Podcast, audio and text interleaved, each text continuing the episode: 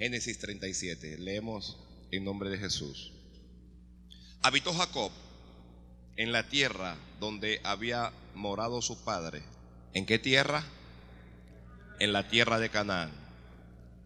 Esta es la historia de la familia de Jacob. José, siendo de edad de 17 años, apacentaba ovejas con sus hermanos. Y el joven estaba con los hijos de Bila y con los hijos de Silpa, mujeres de su padre, e informaba a José, a su padre, de la mala fama de ellos. Y amaba Israel, a José, más que a todos sus hijos, porque le había tenido en su vejez, y le hizo una túnica de diversos colores. Y viendo sus hermanos que su padre lo amaba más que a todos sus hermanos, le aborrecían y no podían hablarle pacíficamente. Y soñó José un sueño y lo contó a sus hermanos. Y ellos llegaron a aborrecerle más todavía. Ok, vamos ahora al versículo número 14. E Israel le dijo, ve ahora, mira cómo están tus hermanos y cómo están las ovejas, y tráeme la respuesta. Y lo envió al valle de Hebrón y llegó a Siquem y le halló un hombre. Dice, andando él errante por el campo y le preguntó a aquel hombre diciendo, ¿qué buscas? José respondió, busco a mis hermanos, te ruego que me muestres dónde están apacentando. Aquel hombre respondió, ya se han ido de aquí y yo les oí decir, vamos a Dotán. Entonces José fue tras sus hermanos y los halló en Dotán.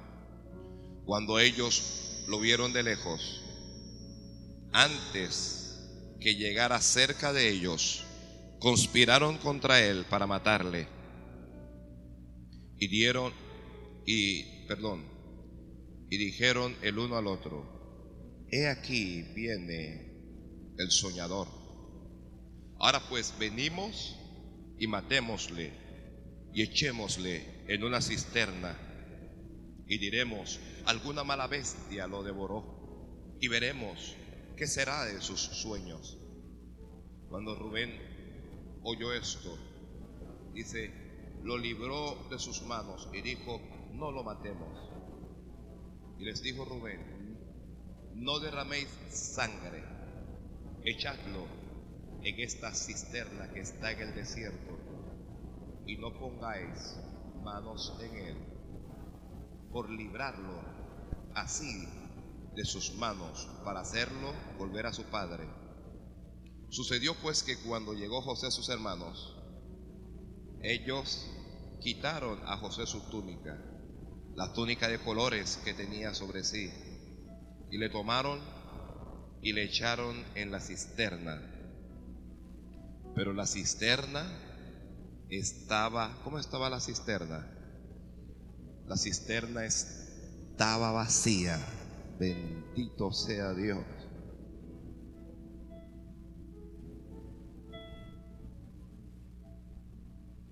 Dice, no había en ella agua. Y se sentaron a comer pan. Y alzando los ojos miraron. Y aquí una compañía de ismaelitas que venían de Galá. Y sus camellos traían armas, bálsamo. ¿Y qué más? Y mirra. E iban a llevarlo a Egipto. Entonces Judá dijo a sus hermanos, ¿qué provecho hay en que matemos a nuestro hermano y encubramos su muerte? Venid y vendámosle a los ismaelitas y no sea nuestra mano sobre él, porque él es nuestro hermano, nuestra propia carne.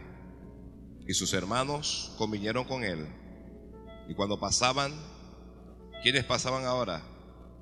Los madianitas, mercaderes, sacaron a ellos a José de la cisterna y lo trajeron arriba y le vendieron a los ismaelitas por 20 piezas de plata. Amén. Gracias. La palabra del Señor es fiel y es digna de ser recibida por todos. Que la palabra de Dios es fiel. Nosotros, cuando digo nosotros, me refiero a los hermanos que tienen 5, 7, 10 años de estar en el ministerio. Hemos escuchado hablar mucho de José, de este José del que acabamos de leer, el José de la Biblia. Hemos visto la fe de José, por ejemplo, y hemos hablado del soñador. ¿Ok? Hoy vamos a hablar de la cisterna de José. ¿Me expliqué? La cisterna de José. Em, cuando uno lee la vida de este hombre de Dios, uno entiende las dificultades que se presentan en la vida y uno entiende que el camino de Dios no es un camino como, como de rosas sin espinas. Más bien, pareciera todo lo contrario, pareciera un camino de espinas con pocas rosas. ¿Quién es José? Es un hombre con propósito. Es un joven con propósito. Es alguien en que Dios fijó sus ojos. Dios tenía un propósito especial con él. Yo creo que Dios ha fijado sus ojos en nosotros. Yo sé que, yo sé que la mayoría lo cree. Y, no, no solo lo cree, sino que uno lo siente. Algunos no solo lo creen, sino que también lo sienten. Dios ha fijado sus ojos en esta congregación. Hijo de una leyenda bíblica, hijo de un patriarca, hijo de un vencedor, hijo de Jacob. Y no solo hijo, sino también consentido de Jacob. Usted sabe que no es bueno esto de, estar manifestando preferencia sobre X o sobre Y hijo, porque eso afecta a aquellos que no gozan de la preferencia de los padres. La experiencia me indica que eh, usted sabe que los padres dicen que, que, ellos aman a sus hijos, yo todos los amo por igual, porque todos son mis hijos, y, pero eso, eso es en la teoría. Pero en la práctica, ellos demuestran inclinación hacia X o hacia Y hijo. ¿Ya? Santo.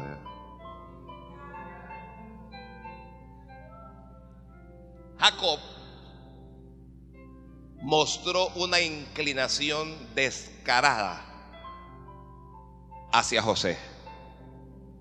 Ya no es que sus hijos sospechaban que él era el favorito, el consentido. Ellos estaban seguros de eso, porque él no hacía ningún esfuerzo por ocultar esa preferencia.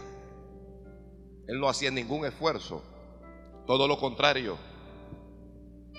Y este José, este joven, era un joven diferente.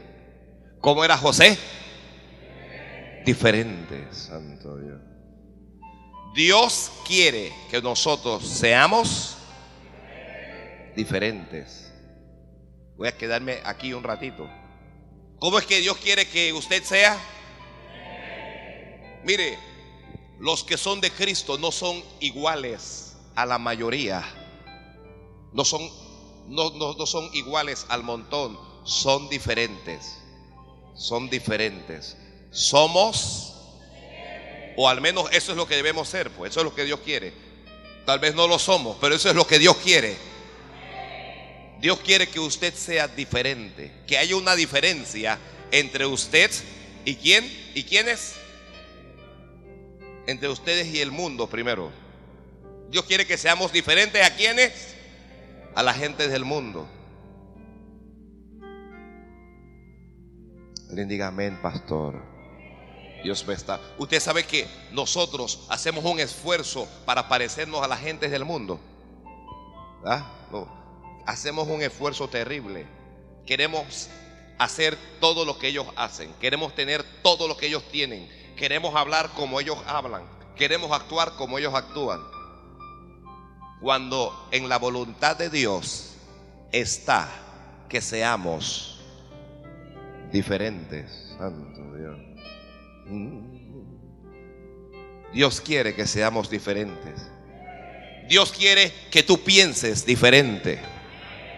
Que Dios quiere que tú pienses diferente. Dios quiere que tú actúes diferente. Porque, oiga, sí, sí. Hay gente que piensa diferente, pero actúa igual al montón. Dios no solo quiere que pienses diferente, sino que actúes diferente. Santo Dios. José era diferente por varias razones. La diferencia de José estaba primero en su forma de pensar. ¿Ok? Él no pensaba igual al resto de sus hermanos.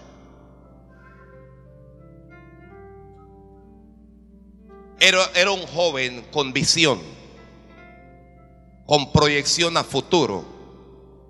Tenía 17 años, pero él pensaba, yo voy a ser grande. Él pensaba, Dios me va a levantar. Él pensaba, yo voy a ser más grande que mis hermanos. Necesitas pensar diferente.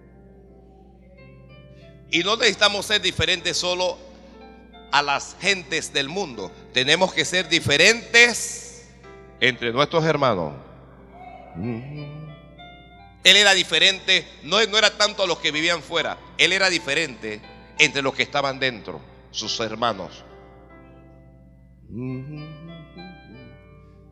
Mire, en toda familia hay hermanos buenos y hay malos hermanos, ¿sí o no? Todo aquel que tiene tres, cuatro, cinco hermanos, todo el mundo tiene hermanos que son un ejemplo, son una bendición. Y uno tiene lo que muchos llaman la oveja negra de la familia. El maleantito, el que fuma droga, el que está en alcohol, eh, la que tiene relaciones sexuales, la que está haciendo, el que está haciendo aquello. Nosotros tenemos que ser diferentes. Tú tienes que ser diferente a tus hermanos. Si tus hermanos son malos, tú no tienes por qué ser malo. Si tus hermanos son chismosos, tú no tienes por qué ser chismoso. Si tus hermanos son murmuradores, usted no tiene por qué ser un murmurador. Si sus hermanos son envidiosos, usted no tiene por qué ser un envidioso. Si sus hermanos son unos amargados, usted no tiene por qué ser un amargado. Tenemos que ser diferente entre nuestros hermanos. Uno viene un hermano y él actuaba, él, él, perdón, pensaba diferente primero. La, la, Biblia habla de la mala fama de los hermanos. Él veía la mala fama de sus hermanos y se lo comunicaba a su padre. Me, encanta, yo cada vez que hablo de José esta parte, ¿ya? Veía, cuando la Biblia dice que los hermanos tenían mala fama, ¿por qué será que tenían mala fama? Porque hacían malas obras. Eran malucos los hermanos. ¿Ya? Mire, estos hermanos de José eran unos maleantes en su juventud. Entonces José venía y los veía y se iba donde el padre y le echaba el cuento. ¿Ya? Le echaba el cuento al papá. Usted viera, papá. Mi hermano anda con una loca ya. ¿Cuál? Rubén. Y Judá lo vi fumando. Judá estaba fumando. Sí. Y Simeón dijo una palabra sucia. Entonces, ¿qué? Cuando José le comunicaba esto al, padre, el padre amonestaba a los hermanos mayores. Y eso lo convirtió a él en el sapo de la familia. El sapo, y que vea que yo no quiero. Eh, cuando ellos, eh, oye, vamos, vamos a una chupasta, vamos, vamos a un naita, vamos a un. Y, y, venía José. Nadie diga nada que ahí viene José. Y todo lo que él oye aquí, él lo va a repetir allá.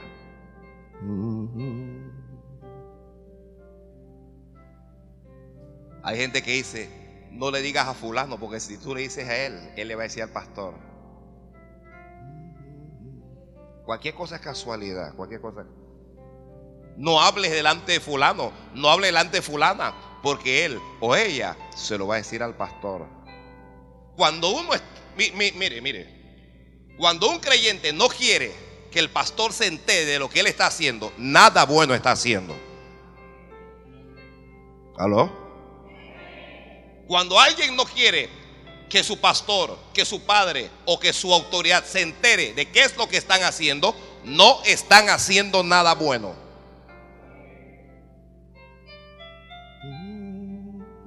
Porque si es algo bueno, ¿por qué preocuparse si el pastor o mi papá o quien quiera que se entere, que se entere? Me gusta que José tenía un compromiso con su padre, no con sus hermanos. Nuestro compromiso debe ser con nuestro Padre, no con nuestros hermanos. Aló, aló. Que nuestro compromiso tiene que ser con nuestro Padre, no con nuestros hermanos. Que, ay, es que si yo hablo, fulano se va a enojar. Si yo hablo, fulana se va a enojar. Si yo digo esto, fulano se va a enojar. Mire, hermanos, hermanos han venido de mí que pastor, mire, yo le voy a decir esto que mi esposo, mi esposo hace esto y hace aquello. Ay, pastor, pero no le diga que yo le dije. Entonces, ¿para qué viene? Yo no quiero que él sepa que yo le dije. Pastor, usted viera que yo vi a un hermano aquí, un hermano allá, pero no le diga que yo le dije. Esos hermanos tienen un grado de compromiso entre ellos mismos. ¿Ya? Esa es una actitud que raya en lo hipócrita. Raya lo hipócrita. No le diga que yo le dije. ¿Por qué? Es que si, si él se entera que yo le dije, después no me va a hablar. ¿Y si no te habla qué? ¿Y qué si no te habla? Tu compromiso debe ser con Dios. Tu compromiso debe ser con Dios. Mire, yo sé que mientras yo hablo, Dios le está hablando a alguien, le está diciendo, estás comprometido entre tus hermanos. José no estaba jugando de que a la fidelidad entre hermanos. José iba, era a Dios. Y entonces, como él se convirtió en el chismoso entre sus hermanos, el que actualizaba a su padre, el que tenía informado a Jacob, ellos le aborrecieron más. ¿Ya? Lo aborrecían. Primero, le, mire, a, José le aborrecieron por tres razones. Primero, porque era el preferido del padre. Segundo, porque era el chismoso entre sus hermanos, porque era el sapo de la familia. Todo lo contaba su padre. Y tercero, le aborrecían por sus sueños.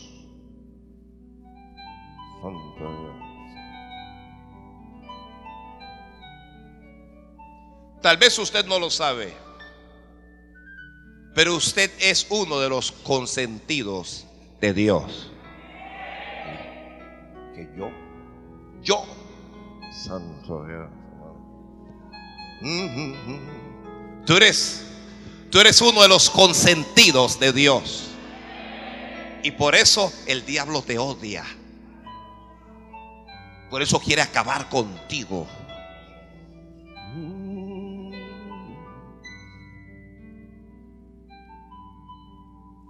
José, o más bien Jacob, le hizo una túnica de colores a José. Esa túnica manifestaba el amor que el padre sentía hacia él. Aló. Esa túnica, ¿qué, ¿qué cosa es lo que manifestaba? Esa túnica, ¿qué es lo que manifestaba? La Biblia no dice, no dice que Jacob le compró una túnica de colores, se lo hizo. Y le dijo, esta túnica es para ti. Entonces, cuando José se ponía la, túnica y caminaba, el único que tenía túnica, ¿quién era? Y el resto de los hermanos no tenían nada. Y cuando los hermanos veían esas túnicas, me da rabia. ¿Por, ¿Por qué le daba rabia? Por lo que el Padre le había dado. Hay cosas que el Padre te ha dado, oye eso, que no tiene el resto de tus hermanos. Santo Dios, Santo Dios, Santo Dios. Hay cosas que Dios te ha dado o que Dios te va a dar que no va a tener el resto de tus hermanos.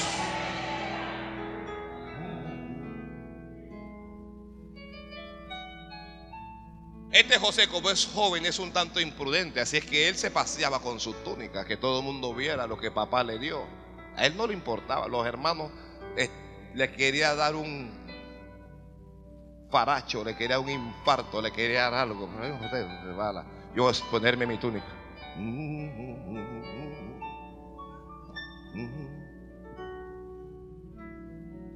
Todos nosotros tenemos una túnica. Una túnica que Dios puso sobre nosotros que nos distingue. Esa túnica lo distinguía. Esa túnica decía, este es el Hijo del Padre. Este es el consentido del Padre. Esa túnica decía, este no es cualquier hijo, este es un hijo especial. Tú no eres. Mire, Dios tiene muchos hijos, Dios tiene muchos, muchos hijos. Pero tú no eres cualquier hijo ni cualquiera hija. Tú eres un hijo o una hija especial. Santo Dios. Que tú eres un hijo especial. Usted es un hijo especial, es una hija especial.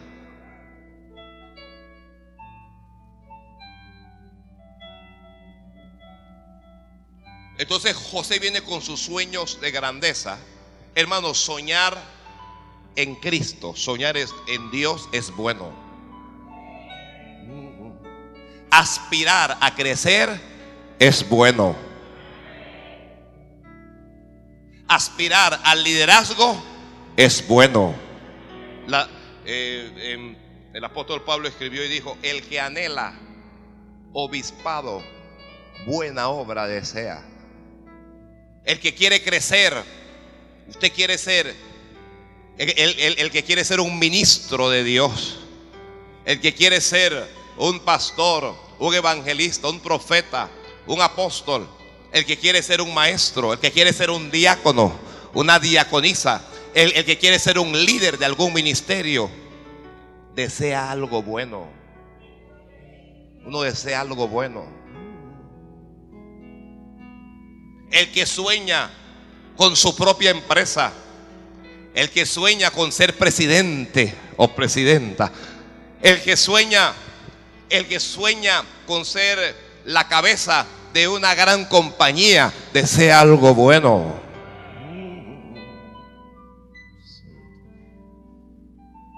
Los que no sueñan nada están en problemas. Los que no sueñan nada están destinados a servir siempre a los demás. Los que no sueñan nada están destinados a ser cola y no cabeza. Alguien dígale a Dios, yo quiero ser cabeza, Señor, yo quiero ser cabeza.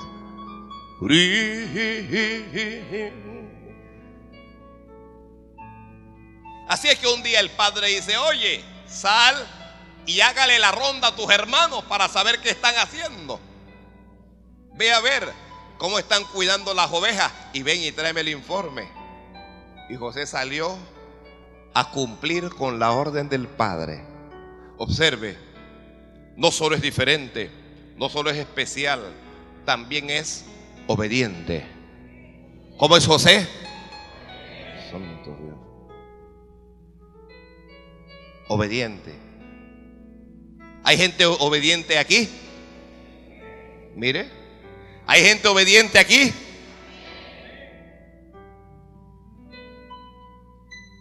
Que si hay gente obediente aquí. Hay gente que no se atreve a decir amén. Al menos son honestos, ¿no? La honestidad sobre todo, pastor, la honestidad. Hay que ser honestos, pero también hay que cambiar esa cosa. ¿Ah? De nada me vale a, mí decir que soy un ladrón si sigo robando. ¿Ah? Voy a confesar de que soy un ladrón. Pastor, es, es que yo robo. Ah, sí, usted roba, hijo, sí. Entonces, ¿qué va a hacer al respecto? Voy a seguir robando. Si usted piensa, yo no soy obediente, y no piensa en cambiar eso, usted está en problemas. Usted está en problemas. La idea de reconocer nuestros errores es poder corregirlos. Tal vez no todos son obedientes, pero ¿cuántos quieren ser obedientes? Muy bien, escuche esto y escúchelo bien. Los quiero a todos aquí en el segundo culto. Broma, broma, broma, broma. No, no voy a amarrar. No voy a amarrarla. Es una broma solamente. Ya algunos quedaron de qué? El partido.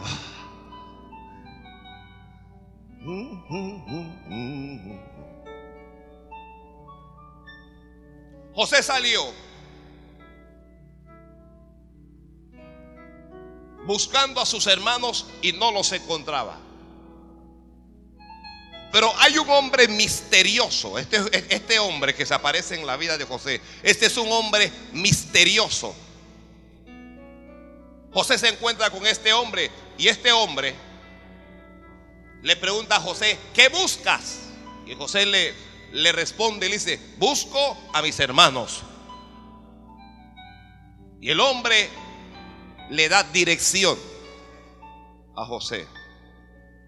Cuando usted sea alguien diferente, cuando usted sea alguien que no está comprometido con el mundo ni con sus hermanos, sino que tiene un compromiso con Dios, cuando usted comience a obedecer a Dios, usted va a recibir dirección de Dios. Usted va a recibir dirección. Mire, muchos de los que estamos aquí y de los que me escuchan por la radio o me ven por el internet, necesitamos dirección de Dios.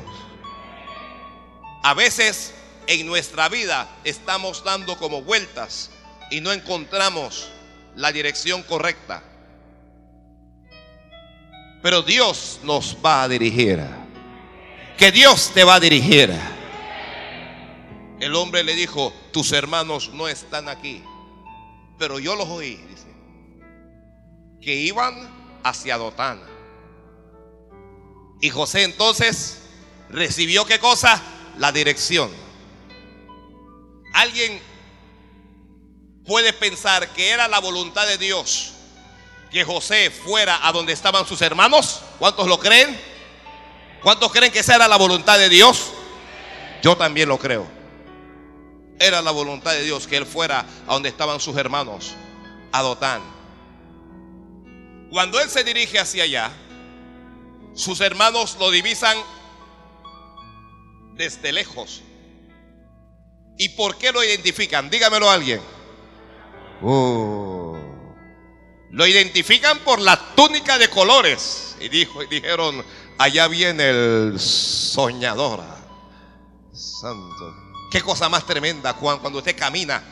Mire, la, túnica de colores, y yo, yo tengo que retroceder aquí, habla de varias cosas. Primero, habla de la sangre de Jesucristo que nos cubre y nos limpia de todo pecado y de toda maldad. Todos nosotros tenemos una túnica. Usted no se la ve, pero cuando los demonios lo ven, usted está arropado, usted está bien cubierto, usted está guardado ahí.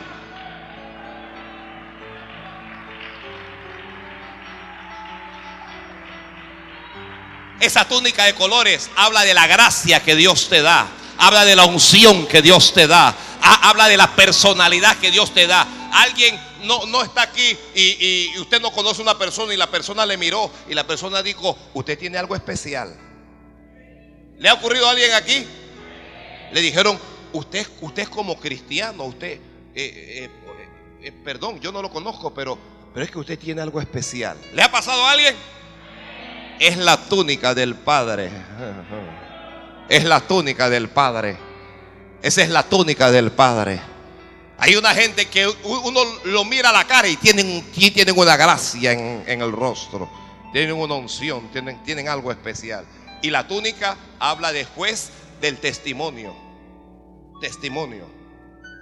Que cuando tú camines desde lejos y alguien levante la mirada y te vea, que esa persona diga, allí viene un cristiano, allí viene una cristiana, allí viene un hijo de Dios, allí viene una hija de Dios, allí viene alguien especial. Él venía y lo vieron desde lejos y dijeron, levantémonos y matémosle.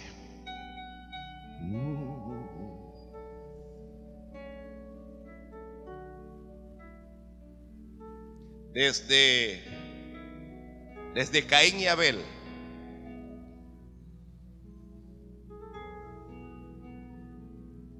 Ha habido problemas entre los hermanos.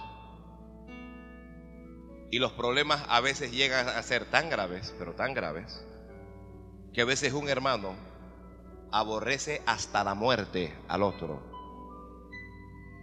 Ojalá se muera. Desde Caín y Abel los hermanos pelean. ¿Hay hermanos? ¿Hay alguien que pelea con su hermano aquí?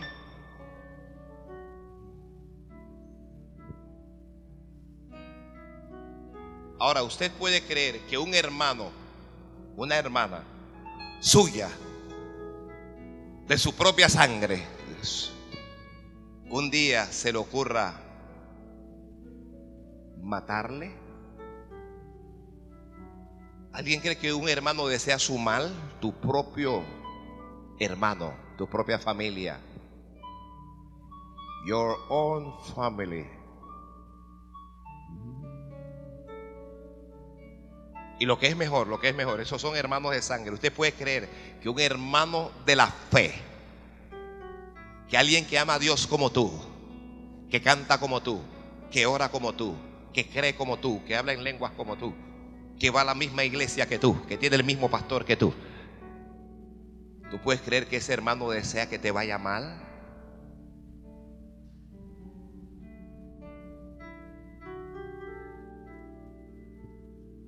Yo he estado en iglesias en donde un hermano le puso una trampa al otro. ¿Para qué usted le puso una trampa? Para que cayera. Lo, es orgulloso. Para que cayera.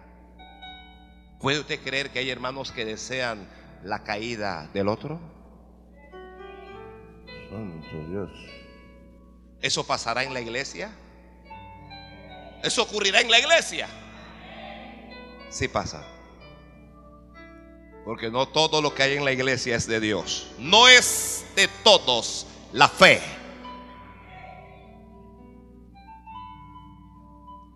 Dijeron, vamos a matarlo. Oye, y el joven se está acercando en su inocencia. Usted no sabe las conspiraciones que tiene el enemigo contra usted. No sabe las conspiraciones que tienen sus hermanos contra usted. No sabe las conspiraciones que, que, que, que tienen los demonios contra usted y usted está en su inocencia. Pero no olvide lo que dije al principio, es un hombre con propósito. Dios tiene un propósito en tu vida. Dios tiene un propósito en tu vida. Dios tiene un propósito en la vida de tus hijos. Dios tiene un propósito en la vida de ese hermano, de esa hermana.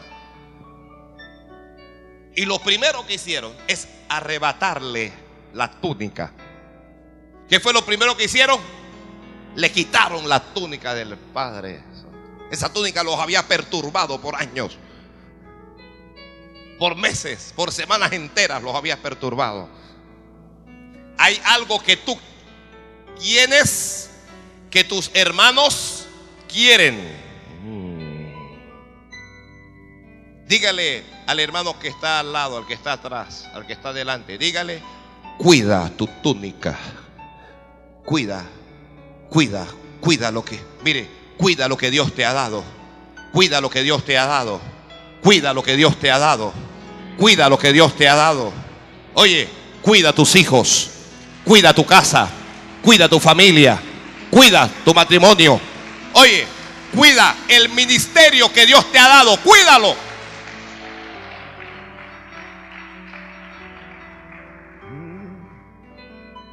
Cuida ese ministerio, cuídalo.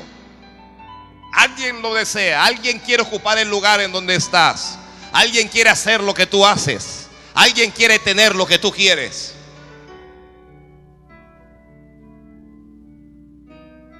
Yo no sé si Dios le está hablando a alguien esta mañana aquí. ¿Ah? Dios le está hablando a alguien en este día. Cuida lo que tienes, cuídalo, cuídalo, cuídalo, cuídalo. No dejes que te lo arrebaten. No dejes que el enemigo te lo quite. No dejes que un enojo tuyo te lo haga perder.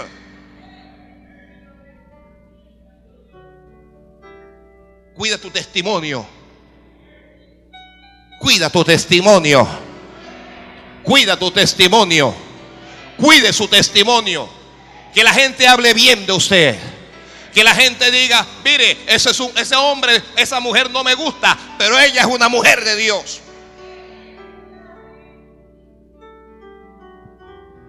Cuide, cuide el amor de Dios en su corazón. ¿Alguien escuchó esto último?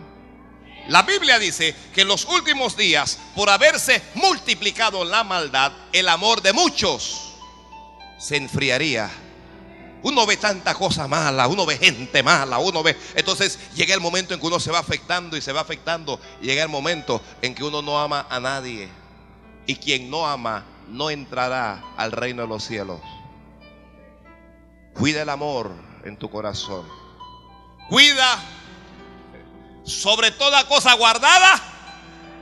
Guarda tu corazón. Cuida tu corazón. Cuida tu corazón. Yo sé que Dios le está hablando a alguien. Cuida tu corazón. Cuida tu corazón. Hermana, cuide su corazón. Varón, cuida tu corazón. Cuida tu corazón. Cuida tu corazón. Que tu corazón no se lastime. Que tu corazón no se afecte. Que tu corazón no se llene de amargura. Que tu corazón no se llene de resentimiento. Que tu corazón no se llene de odio. Que tu corazón no se llene de celos. Que tu corazón no se llene de incredulidad. Cuídalo, cuídalo, cuida la túnica, cuídalo. Santo Dios. Cuida tu corazón, cuida tu corazón. Cuida tu corazón. Los hermanos, la, la Biblia dice que los hermanos de José le aborrecían y no podían hablarle pacíficamente. Cada vez que le hablaban era para pelear. Pero dice que los que le aborrecían eran los hermanos de José. La Biblia no dice que José aborrecía a sus hermanos. Aló.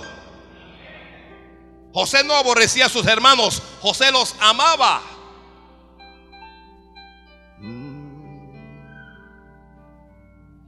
Mire, la persona que usted tiene al lado, la persona que usted tiene delante o la que tiene detrás, no es una persona perfecta.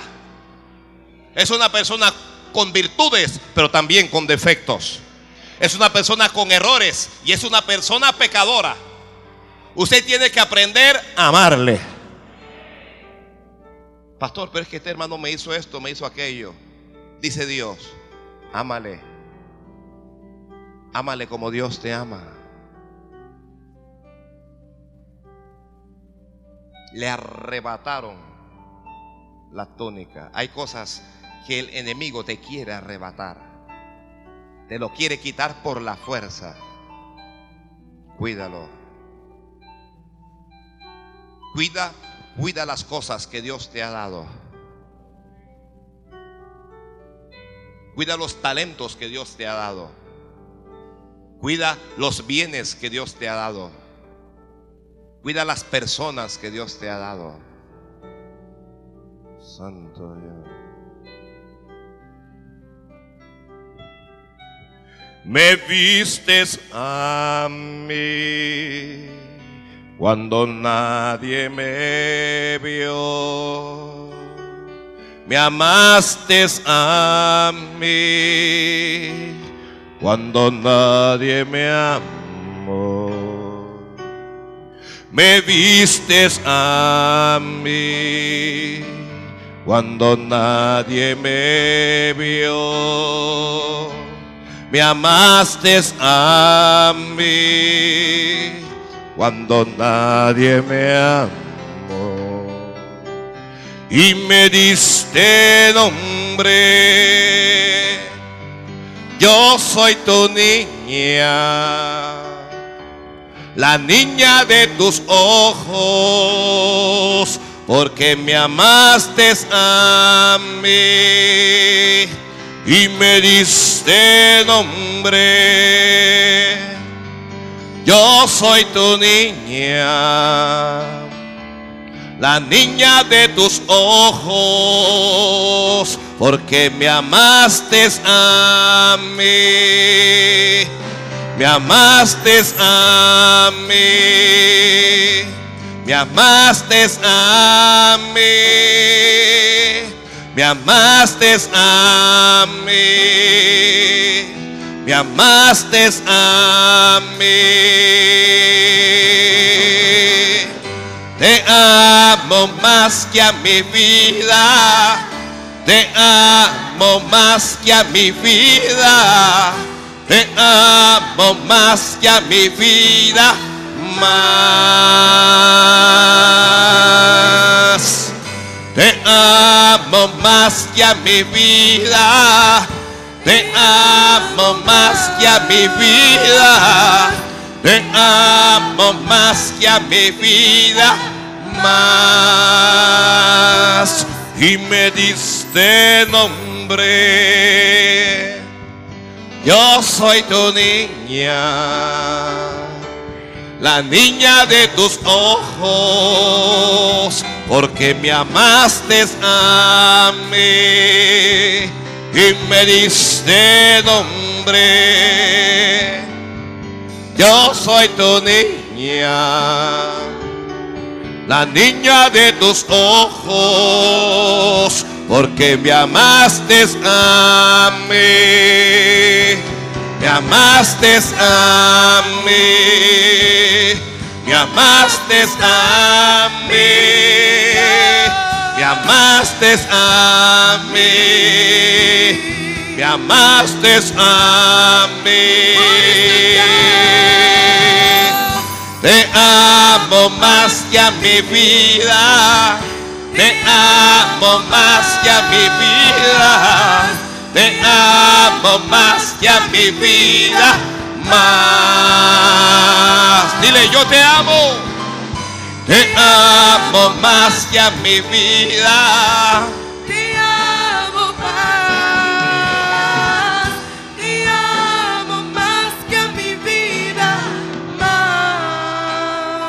Bendíguele a Dios, díselo con tu corazón. Te amo más que a mi vida. Te amo más que a mi vida. Te amo más que a mi vida. Te amo Dios, yo te amo, yo te amo. Te amo más que a mi vida. Te amo más que a mi vida. Te amo más. Cuida lo que tienes. Hay cosas que nosotros tenemos que por tenerlo cada día no lo valoramos. ¿Me escuchó eso? Les doy un ejemplo. La salud. Quien tiene buena salud no valora realmente su salud. ¿Quién valora la salud? El que está hospitalizado. El que la perdió. Pero nosotros que tenemos buena salud no la cuidamos. Comemos desordenadamente. ¿Ok? Uno le mete, uno, sabe que, la Coca-Cola hace daño, pero todos los días alguien dice Coca-Cola. Yo hasta veo cuando, cuando así. Sé, muchacha. Uno sabe que hay ciertas que, que- las grasas no hacen daño, pero nos encanta el chicharrón y la cosa. Que, que si me va a matar, que de algo me tengo que morir, esto me lo voy a comer. Cuidemos nuestra salud. Y así sucesivamente. Así sucesivamente. Cuida lo que tienes. Le arrebataron la túnica. Le tenían odio, le tenían rencor, le tenían envidia. Dijeron, este es el día. Dios que está en los cielos, que sabe todas las cosas, lo está permitiendo. Hay cosas que para ti van a ser malas en la vida, pero que Dios las va a permitir. Oh. ¿Alguien escuchó eso? Hay cosas malas que te van a ocurrir, malas para ti, que Dios va a permitir. Y tú vas a llorar y le vas a preguntar a Dios, ¿por qué permites esto? ¿Por qué permites esta injusticia? ¿Por qué permites que me quiten mi túnica? ¿Por qué permites que yo pierda esto? ¿Por qué permites? Dios lo va a permitir. Lo tomaron y lo arrojaron a una cisterna. El hermano dijo, no le matemos, mejor arrojémoslo a la cisterna. Pero todo el mundo está pensando que la cisterna tiene agua. Todo el mundo está pensando, se puede, se puede ahogar en la cisterna y lo arrojaron allí. Pero la cisterna no tenía agua. La cisterna no tenía agua. La cisterna, ¿qué cosa es? Sí, sí, es, es una especie de, de pozo. Me refiero a qué representa la cisterna. La cisterna representa, ¿hay alguien que está escribiendo? Uno, separación. Una vez José cae en esa cisterna, él no va a volver a la casa del Padre. Él no va a volver a ser el hijo consentido. Él no va a volver a tener a sus hermanos. Él no va a volver a estar con su familia. Él no va a volver a las cosas que él piensa. Esa cisterna lo separó. ¿Ok? En algún momento, Dios, por causa del propósito que tiene con nosotros, nos va a separar de algo o de alguien. Mm, santo Dios. En algún momento Dios te va a separar de algo o Dios te va a separar de alguien. Mire que esto no nos gusta. ¿Ya? Alguien ama. Hay al- alguna novia que está bien enamorado con su novio. Bien, ¿cómo le amas? Pastor, lo amo.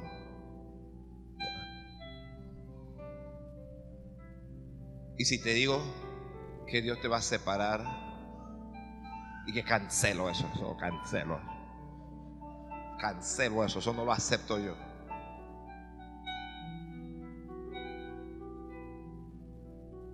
Si alguien ama a su hijo o a su hija más que a Dios, Dios te va a separar de ese hijo. Mm. Si alguien ama a su esposo o a su esposa más que a Dios, vas a separarte de ese esposo, de esa esposa. Si alguien ama a su empleo más que a Dios,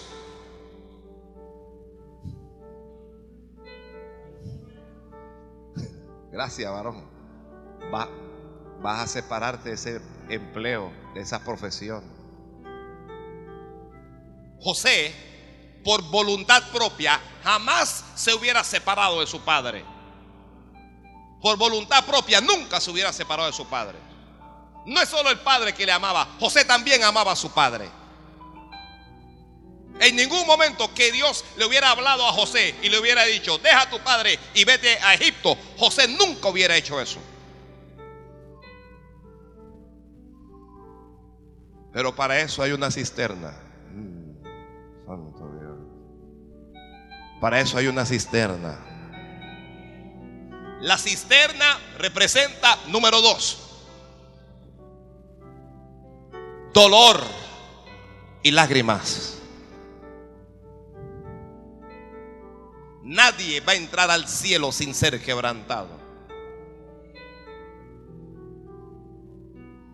¿Ok? Y hay cosas que nos ocurren en la vida en donde no entendemos a Dios y nos hacen llorar esas cosas. Lloramos y sufrimos. ¿Alguien, alguien está sufriendo aquí? Alguien está sufriendo por algo que le está ocurriendo. La gente te ve reír, pero la gente no sabe que tu corazón llora. La gente no sabe que es solo una apariencia externa lo que ven. La gente te ve tranquilo, te ve tranquila, pero la gente no sabe que estás sufriendo. Nadie lo sabe, pero Dios lo sabe. Estás en la cisterna de Dios. Está siendo quebrantado. Este José había sido el consentido de su padre por mucho tiempo. No había tenido una razón suficiente para llorar. Pero ahora no podía entender cómo sus hermanos, sus propios hermanos, le estaban haciendo esto. Y hay lágrimas. Y José está llorando. Y José está gritando. Y José está sufriendo.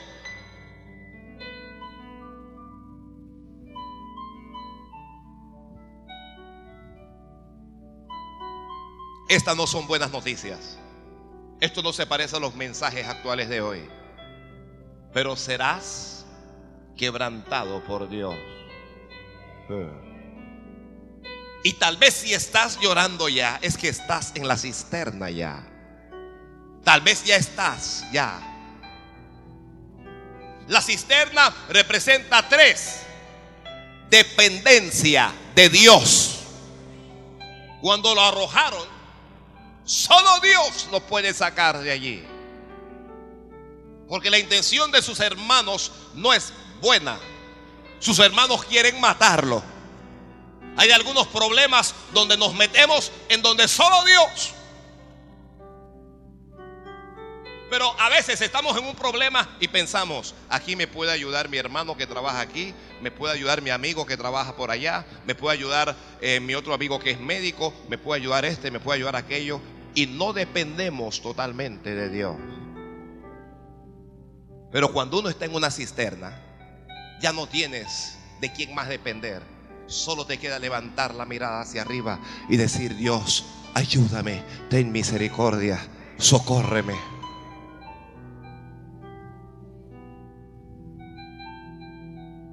Cuando un médico le habla a alguien y le dice, usted tiene cáncer, no sabemos cuán avanzado está. Tenemos que hacerle unas pruebas, unos exámenes para saber la gravedad de la enfermedad, cuánto ha avanzado, cuánto se ha desarrollado. Solo Dios. Allí no vale nadie que ya mi mamá no me puede ayudar, ya mis hermanos que tanto me quieren no me puede ayudar, ya nadie me puede ayudar, solo Dios. Dependencia de Dios. Dependencia de Dios. La cisterna te va a llevar a depender de Dios. Santo Dios. Santo Dios. La cisterna representa otra cosa. ¿Alguien está notando? Es que ya estoy corriendo ya. Representa mansedumbre. Un momento, pastor. La cisterna mansedumbre, ¿esto dónde aplica? Hermano, José en la cisterna, aunque quiera hacer algo, no puede hacer nada. Se la tiene que aguantar ahí. Hay, hay algunos problemas en donde uno quisiera hacer un montón de cosas, pero no puedes hacer nada. Ya. Tiene que aprender como decía el maleante, tiene que aprender aguantar callado. Maniante que pueblo tuyo callado. El que es de Dios, cuando lo golpeen, porque la, la cisterna fue un golpe para José, no va a defender, no va a devolver el golpe. Esperará que Dios haga algo. Esperará que Dios haga algo. ¿Cuántos aquí, si le dan en una mejilla, pondrían también la otra? Levánteme la mano. Imagina que te dan tu bofetón. Mano grande.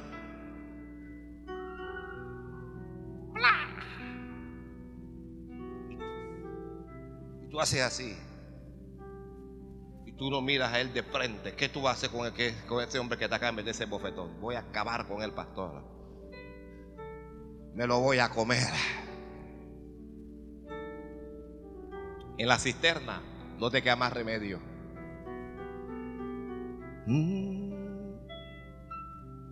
Usted sabe, muchos, muchos creyentes agresivos, creyentes agresivos. Creyente agresivo. Una hermana mía estaba discutiendo con mi marido y le dije, ¿qué quiere que te meta tu bofetón? Y yo le dije a ella, ¿tú estás loca? ¿Tú eres loca o qué?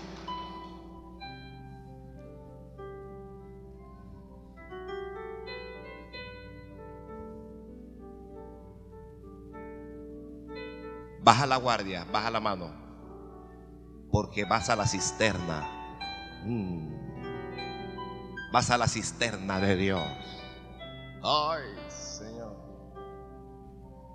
Cristianos peleones. Jesús no era peleón. Cristo no era peleón. Y si tú eres cristiano, tú vas a perder esa habilidad que tienes para pelear contra los demás. Hay gente que tiene una especial habilidad para pelear con otros. Pastor, yo tuve que pedirle permiso a Dios. ¿Cómo es eso? Me tenía de Congo, me tenía de Congo, me tenía de Congo, me tenía de Congo. Me, insultaba, me insultaba. Y le dije a Dios, Señor, permíteme meterle la mano. Y yo sentí en mi espíritu el permiso.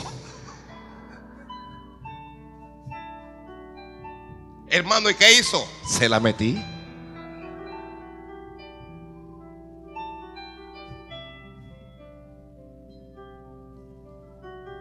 Baja la guardia, baja la guardia, baja la guardia. Baja la guardia. Los cristianos parecemos idiotas, pero no lo somos. Pero lo parecemos. Baja la guardia. Baja la guardia. Baje la guardia.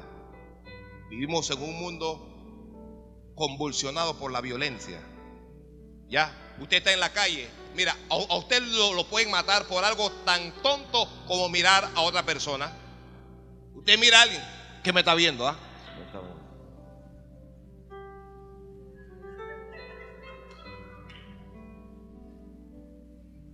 Usted se está riendo y yo le estoy diciendo que me está viendo.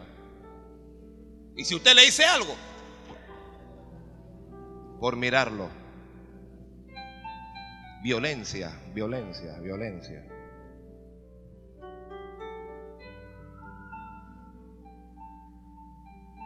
La cisterna. Ya yo tengo que terminar ya. Aquí tengo que terminar este bendito mensaje.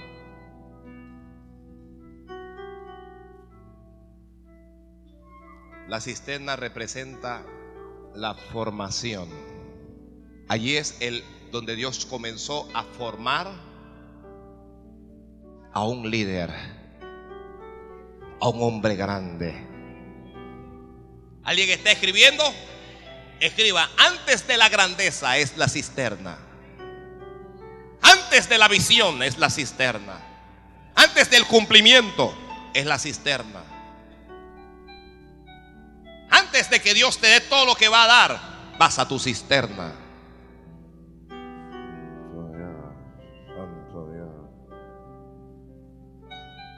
Formación. Cada uno necesita que nosotros se forje lo que es el carácter cristiano. Necesitamos, necesitamos el carácter de Cristo en nosotros. Mire, aquí todo lo que estamos necesitamos que Dios nos quite un montón de cosas. Tenemos cosas que a Dios no le gusta. ¿Ok? Tenemos cosas que a Dios no le gusta en nuestra vida. Mire, muchos de nosotros dudamos. Tenemos problemas de incredulidad. Otros somos celosos. Celos. Yo conocí a un, a un a un varón que celaba a su esposa con el anciano, con Alejandro, cuando Alejandro era maestro. Y yo dije, con el anciano. Con José.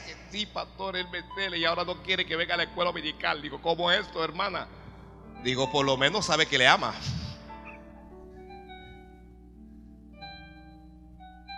Y el anciano que no se atrevía ni a levantar la mirada del piso. Digo, anciano, está pegado.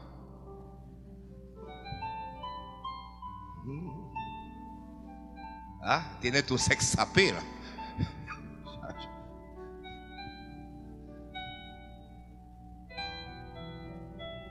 Muchos somos envidiosos. Eso yo no se lo voy a decir a nadie, pero a veces soy envidioso. Somos rencorosos. Somos orgullosos, altivos, soberbios. Tenemos tantas cosas que a Dios no le gusta. Y necesitamos ir a esa cisterna. José tenía sueños, pero era arrogante. Soñó un sueño. Vengan a escuchar mi sueño. El sol, la luna y las estrellas venían y se inclinaban a mí. El sueño era verdad, pero el, el joven era terrible. Y Dios le dijo, te voy a enseñar la humildad en la cisterna. Ya prometí que no iba que no iba a pasarme en este mensaje. Puestos de pie, por favor.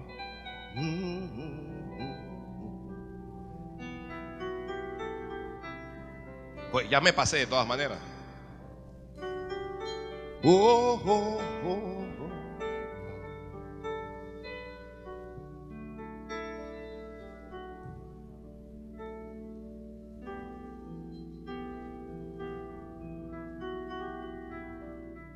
Esa cisterna hizo llorar a José. Hermano, hermana, amigo, hay cosas que le harán llorar hoy, pero usted reirá después. Hay cosas inevitables en la vida y a veces hay que llorar.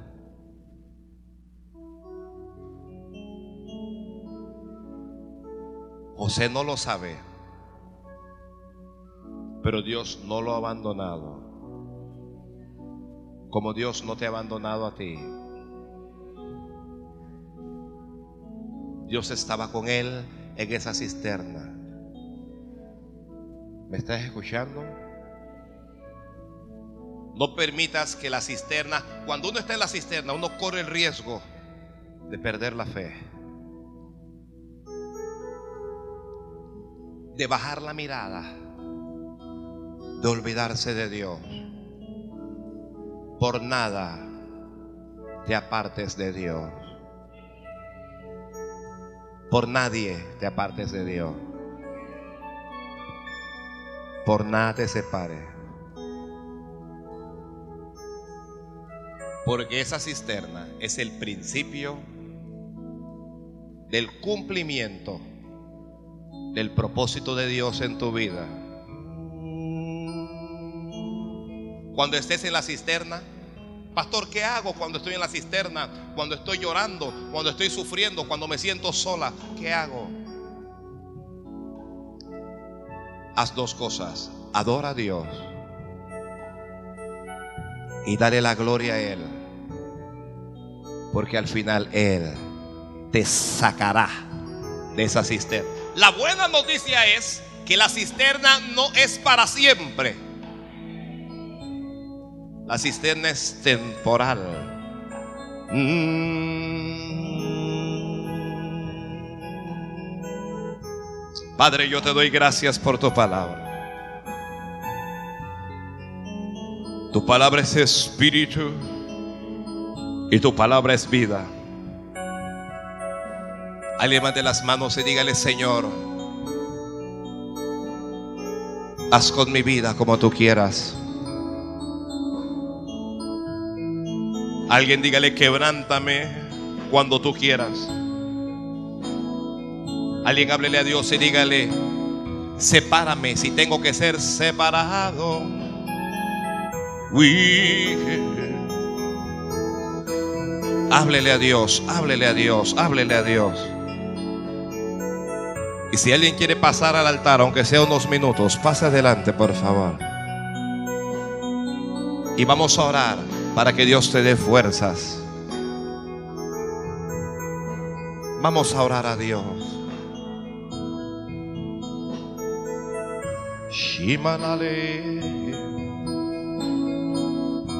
Tal vez estás ya en una cisterna. Tal vez ya estás sufriendo. Tal vez ya estás llorando. Pero al final, tu vida le va a dar gloria a Dios. Al final, el propósito de Dios se va a cumplir en ti.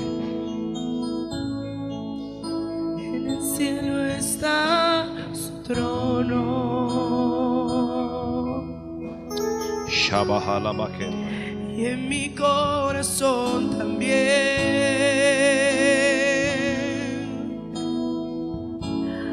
Majestuoso y supremo rey. De la gloria digno es. Sí. Los cielos cuentan gloria. El firmamento habla de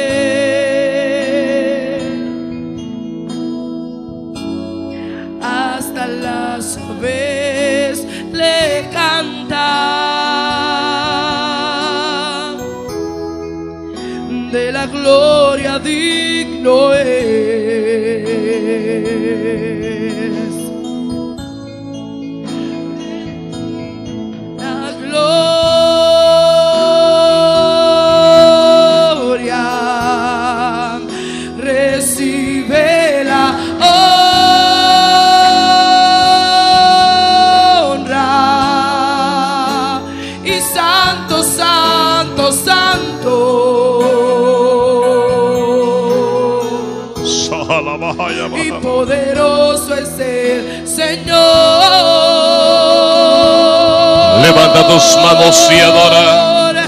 Recibe la gloria.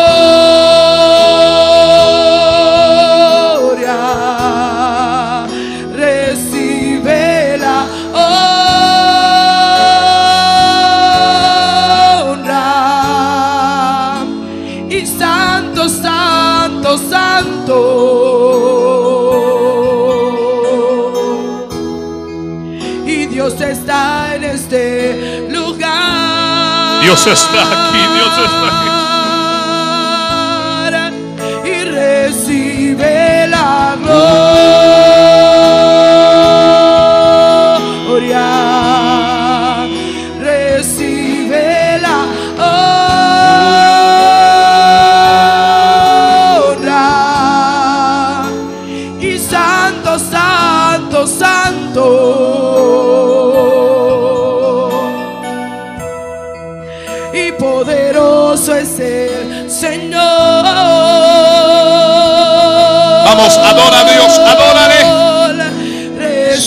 Recibe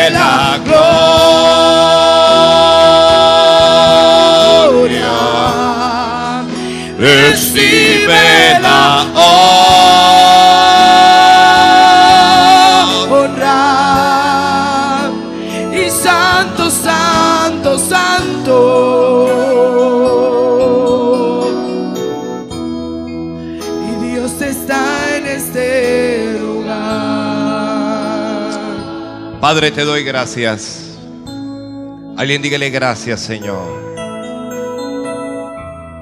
Te pido, Dios mío, como un día Jesús pidió por Pedro. Porque Jesús sabía que Pedro iba a ir a la cisterna. Y Jesús le dijo a Pedro, he orado al Padre para que tu fe no falte. Señor, en este día oramos, ayúdanos, que nuestra fe no falte, que no mengue, Que nuestra fe no desmaye, Dios mío. Alguien dígale, Señor, ayúdame a seguirte y ayúdame a servirte a pesar de lo que sea. Ay, a pasar. Alguien dígale, Señor, ayúdame a adorar. Ay. Levanta las manos y háblale a Dios. Háblale a Dios. Y dígale, Señor, mira mi corazón. Dígale a Dios, mira mi corazón. Y ve si en mi corazón, Dios mío, Señor, hay cosas que no te agradan. Y alguien dígale, limpia mi corazón, Jesús. Limpia mi corazón, limpia mi corazón. Alguien dígale, Señor, dame un corazón que te agrade. Dame un corazón que te siga. Dame un corazón para hacerte fiel. Dame un corazón para servirte, Dios mío. Dame un corazón para agradarte. Tal vez hoy Dios le ha explicado a alguien qué es lo que ocurre. Tal vez hoy Dios le ha explicado a alguien qué es lo que ocurre. Tal vez hoy Dios te ha explicado qué es lo que pasa en tu vida.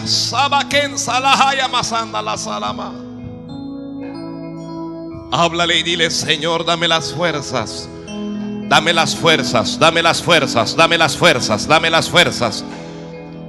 Dígale Dios, dame las fuerzas. Usted que le está sirviendo, dígale, dame las fuerzas. Usted que a veces no entiende a Dios, dígale, dame las fuerzas, Señor. Las fuerzas para salir en victoria de esa cisterna. Alguien dígale al Padre, Señor, sepárame de lo que tú quieras. Sepárame de quien tú quieras. Vamos, háblale a Dios, háblale a Dios, háblale a Dios.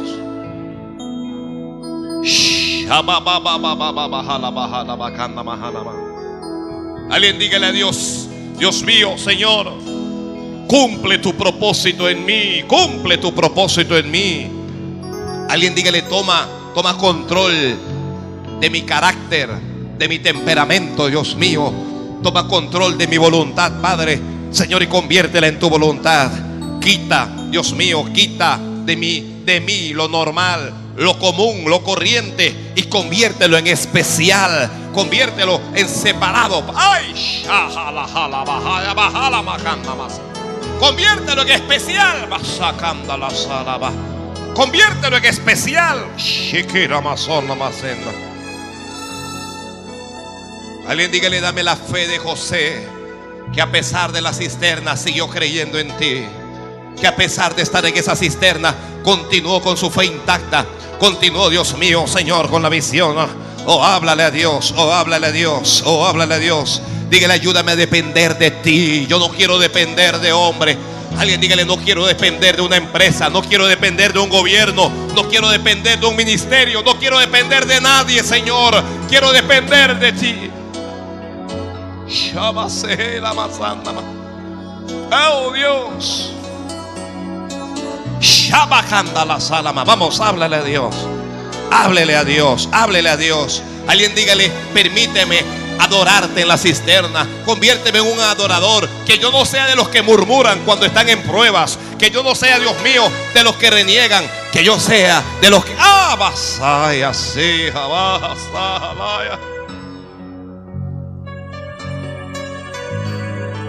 Que yo sea de los que te adoren, Señor. Que yo sea de los que te adoren.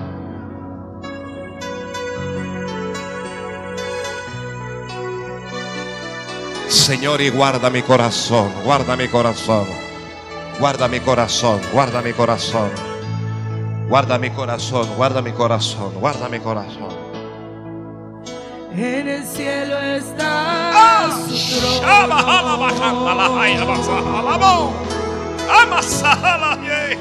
y en mi corazón también. Señor, que no falte la fe, que no falte la fe, que no falte la fe majestuoso y supremo rey.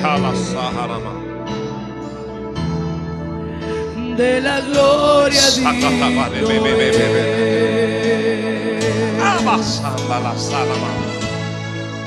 Los cielos cuentan su gloria.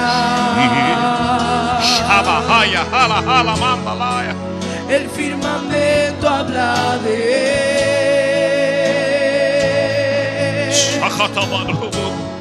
Hasta las aves le cantan. Pon paz, pon paz en el corazón. De la gloria digno.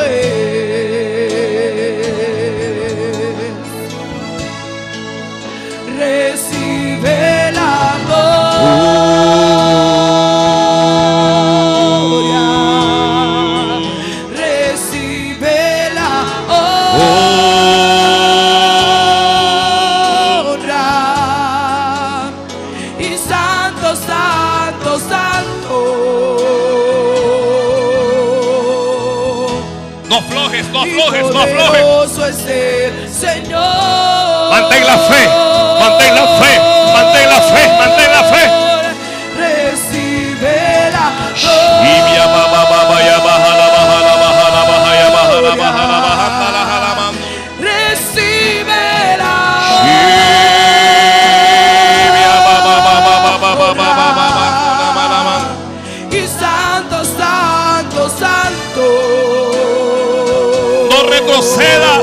retrocedas. Dios está en este. Créele a Dios, créele a Dios, créele a Dios, créele a Dios,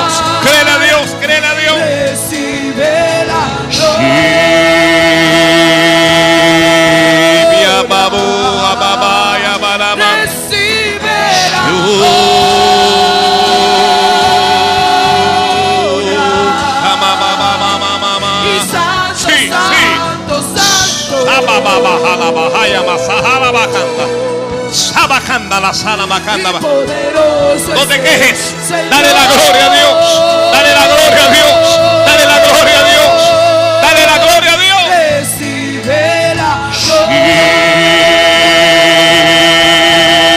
Y jala. Recibe la Yu, shamara, jala, ba, ba,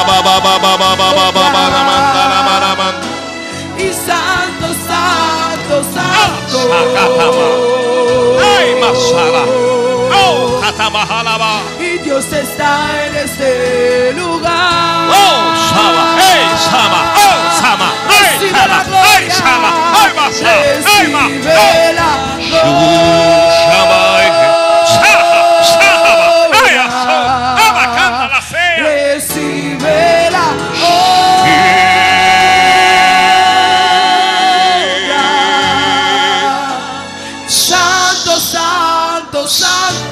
La gloria a Él. Dale la gloria a Dios. Levanta tu corazón y alábale. Ya no te quejes. Ya no te quejes. Mejor alábale. Mejor alábale. Aleluya. Recibe la gloria.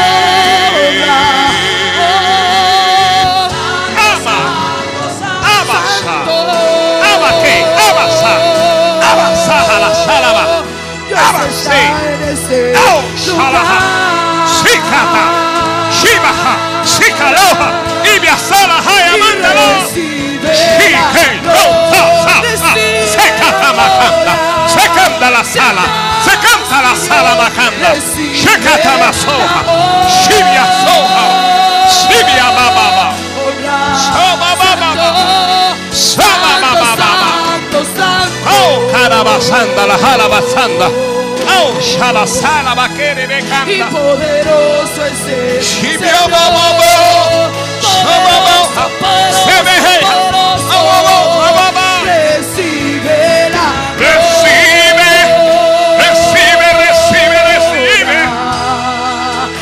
Recibe la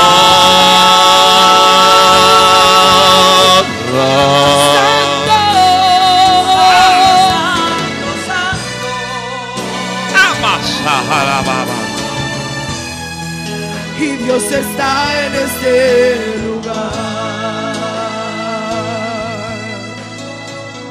Tal vez no lo sabes. Pero cuando estás en esa cisterna, Dios toca tu corazón. Cuando estás en esa cisterna, Dios te abraza.